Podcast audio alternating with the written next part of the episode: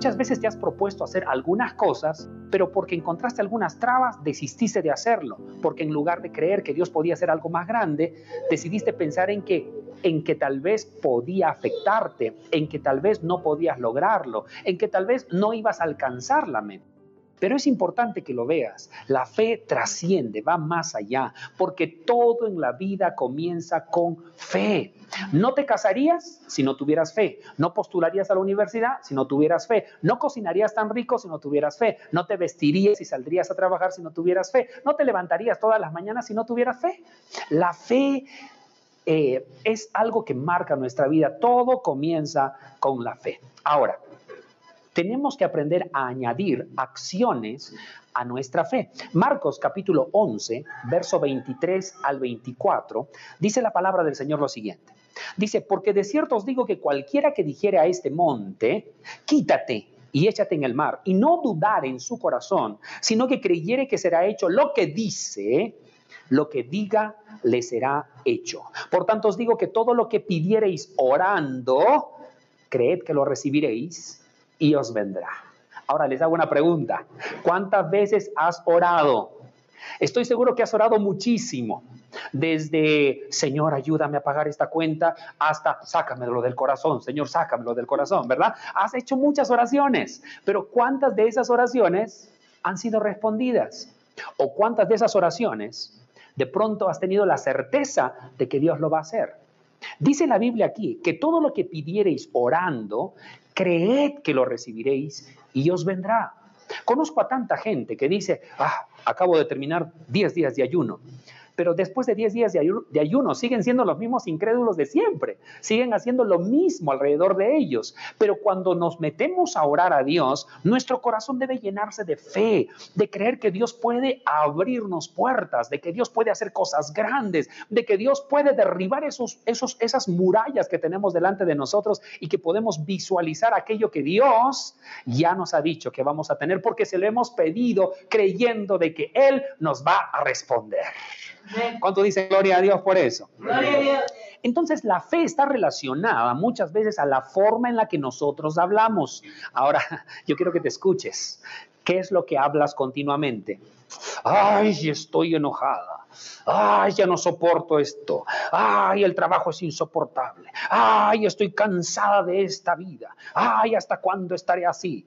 Y es curioso, porque cuanto más veces lo declaras, parece que se repitiera y se repitiera y se repitiera. ¿Sabes por qué? Porque la fe está conectada a tu forma de hablar. Porque dice la, la palabra del Señor, dice, lo que digas te será hecho. Ten cuidado con lo que hablas. Ten cuidado con lo que dices.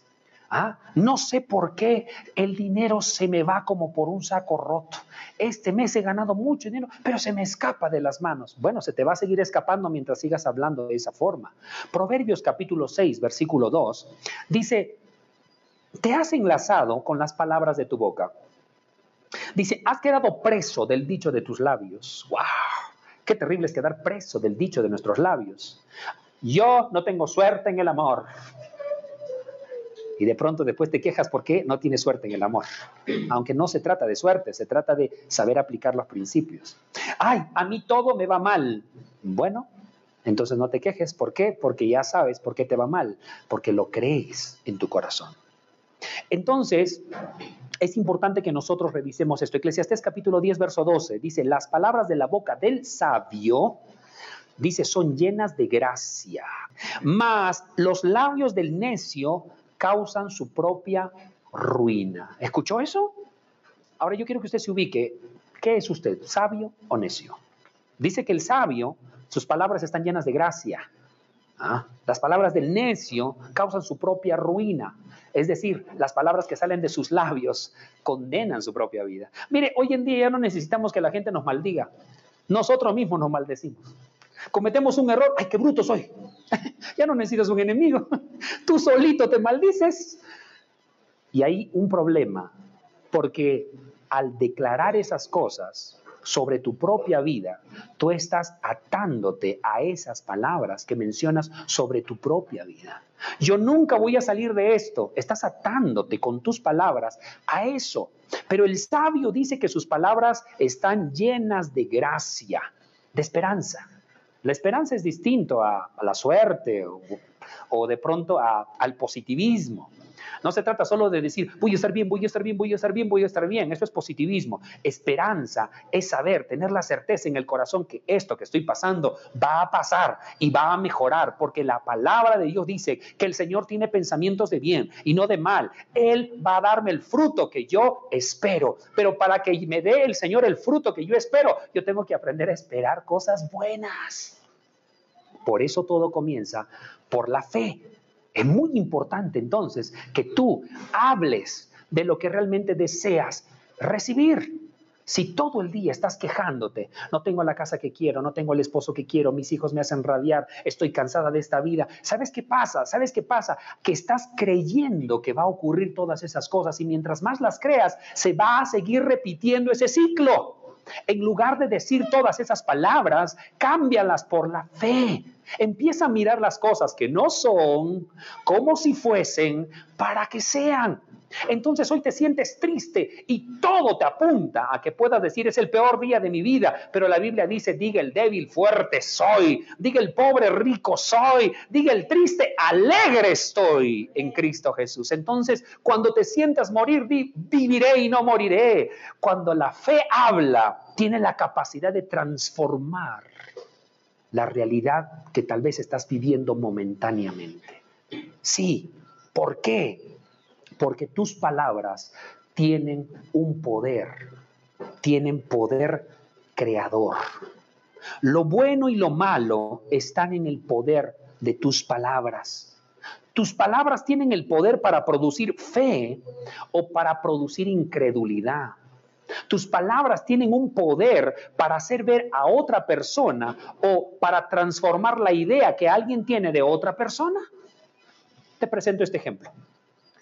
Tú no conoces a mi primo fulano de tal, pero yo te digo a ti, ese primo es un terrible, ese primo ha robado, ese primo es, la verdad que es lo peor que existe en esta tierra. Pero bueno, luego viene con su carita de ángel a decirte cosas. Cuando llegas a conocer a mi primo, ni siquiera lo has conocido, pero por todo lo que yo ya he hablado de ese primo, te aseguro que tu concepto de él es diferente. Ya llegas con prejuicios, ya llegas con malos pensamientos, ya llegas con muchas cosas cargadas. ¿Quién cargó todo eso? Las palabras que escuchaste. Así ocurre exactamente escuchas, el Perú está mal, la condición económica está terrible, hay, hay un montón de cosas terribles. Y mientras más te llenes de todas esas cosas, tu boca va a empezar a hablar todas esas cosas. Y cuanto más negatividad salga de tu boca, eso es lo que va a terminar convirtiéndose en una realidad. Por eso te digo que el enemigo de la fe es la duda. La duda te paraliza. La duda te dice no, y si no, y si pierdes, y si no lo haces, y la duda te paraliza. Génesis capítulo 17, versículo 5, me encanta cómo Dios ayudó a Abraham a romper con la duda. ¿Ah? ¿Cuántas veces has dudado de algo? Pues yo muchas veces. alguien dijo, eh, cuando, cuando una pareja se casa, es 100% seguro que voy a ser feliz toda mi vida. Nadie está 100% seguro. Los honestos dicen, no, la verdad que nunca estuve 100% seguro, pero la mayoría el romanticismo dice, no, yo estoy bien seguro. Todos tenemos dudas en el corazón, pero hay quienes obedecen a esas dudas y no se atreven a hacer cosas, y hay quienes creen en la posibilidad de que pueda haber un futuro maravilloso en el futuro. El enemigo de la duda, eh, el enemigo de la fe es la duda, y Abraham fue tratado por Dios en esta área. Génesis 17:5 dice, y no se llamará más tu nombre Abraham, sino que será tu nombre Abraham, porque te he puesto por padre de muchedumbres de gentes. Dios cambió el nombre de Abraham por Abraham, porque Abraham significa padre exaltado. Pero Abraham significa padre de muchedumbre de gentes. ¿Por qué Dios quiso cambiar el nombre de Abraham? Porque Dios le dijo a Abraham, haré de ti una nación grande, te bendeciré, engrandeceré tu nombre, serás una nación grande. Pero Abraham seguía pensando, quiero un hijo, quiero un hijo, quiero un hijo. Solo quería su hijo, un hito. Pero Dios le estaba diciendo, te voy a dar la nación, te voy, a hacer un mundo de ti. Mira, si cuentas la arena del mar mm, y no la puedes contar, bueno, así será tu descendencia. Mira el cielo, cuenta las estrellas, puedes contarlas, así será tu descendencia. Pero Abraham dice, un no más quiero, no quiero más. Y Dios tuvo que cambiarle su mentalidad. Le dijo, a partir de ahora no te vas a llamar Abraham, te vas a llamar Abraham, te vas a llamar como la profecía. Te vas a llamar ahora, aunque no tengas ningún hijo, pero te vas a llamar por lo que ya he dicho que vas a hacer. Vas a ser un padre de muchedumbre de gente. ¿Te imaginas a Abraham caminando por, el, por, ese lugar y que le pregunten, eh, ¿cuál es su nombre, Señor? Y él diga, eh, soy padre de muchedumbre de gentes, ¿verdad? ¿Y cuántos hijos tiene usted? Ninguno todavía. ¿Se imagina? ¿No reta la fe? Porque muchas veces nosotros creemos, pero la fe tiene una batalla también. En un momento de la vida, se va a ver confrontada tu realidad con lo que estás creyendo. Y allí es donde entra a tallar nuestras palabras. Porque de pronto puedes decir, soy feliz y te sientes angustiado, triste. Es la batalla de la fe. Puedes decir, soy próspero en el nombre de Jesús, pero te puede faltar para comer. Puedes decir, de pronto mi familia está sana, fuerte y de pronto está débil. Hay una batalla de la fe, hay un momento donde la fe se pelea con la realidad, pero voy a decirte algo. La Biblia dice que el justo vive por fe. Si eres justo, entonces tú has sido llamado a vivir por fe. Y me encanta lo que dice la palabra. Dice, y esta es la fe que ha vencido al mundo. Y esto es lo que ha vencido al mundo, nuestra fe. Mientras tú sigas confiando en que Dios va a hacer cosas grandes contigo, mientras tú sigas proyectándose al futuro, tengas una visión más clara del futuro, de cómo es Dios, entonces lo que estás viviendo en el presente va a pasar, va a pasar. Es interesante cómo una pequeña acción puede cambiar el destino de tu vida. La mayoría de nosotros tenemos miedo a dar los pasos por miedo al fracaso. Fracaso, fracaso. Le tenemos tanto miedo a fracasar. Pero es interesante que nosotros podamos ver esto. Realmente cuando hacemos las cosas, aunque fracasemos aparentemente, el fracaso nunca es un fracaso completamente. Cuando uno falla en algo, siempre nos deja una experiencia. Y esa experiencia no es un fracaso. Y te voy a decir algo más. El día, por más hermoso que parezca, tiene su noche. La primavera, por más bella que sea, tiene su invierno. Todo tiene su contraparte. La mayoría de nosotros queremos retener un tiempo, un momento, pero pasa. ¿Pero por qué pasa? Para que lleguen otros momentos similares. De pronto dices, ah, este día está soleado, no quiero que este día termine, pero va a terminar, aunque no lo quieras ese riesgo es así y de pronto te vas a sentir fracasado. Pero si tú aprendes a aprovechar esos momentos, te van a dejar lecciones. Alguien dijo por allí, si te tropiezas y te caes, por lo menos recoge algo, por favor. Porque hay muchos que se tropiezan, se caen y quieren quedarse ahí abajo. La intención no es que te quedes. La Biblia dice que siete veces cae el justo, pero Jehová lo volverá a levantar. ¿Eres un justo? ¿Cuántas veces ya te vas cayendo?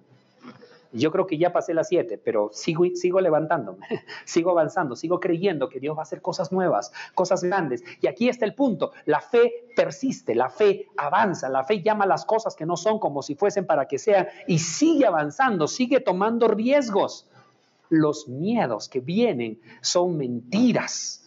Cuando nosotros de pronto miramos al futuro y decimos, Dios me va a entregar todo eso, alguien viene por el costado y te dice, ¿sabes qué? Eres un soñador, nunca lo vas a lograr. Ay, todos esos negocios, ay, todo eso es una mentira, todo es una farsa, todo esto y lo otro.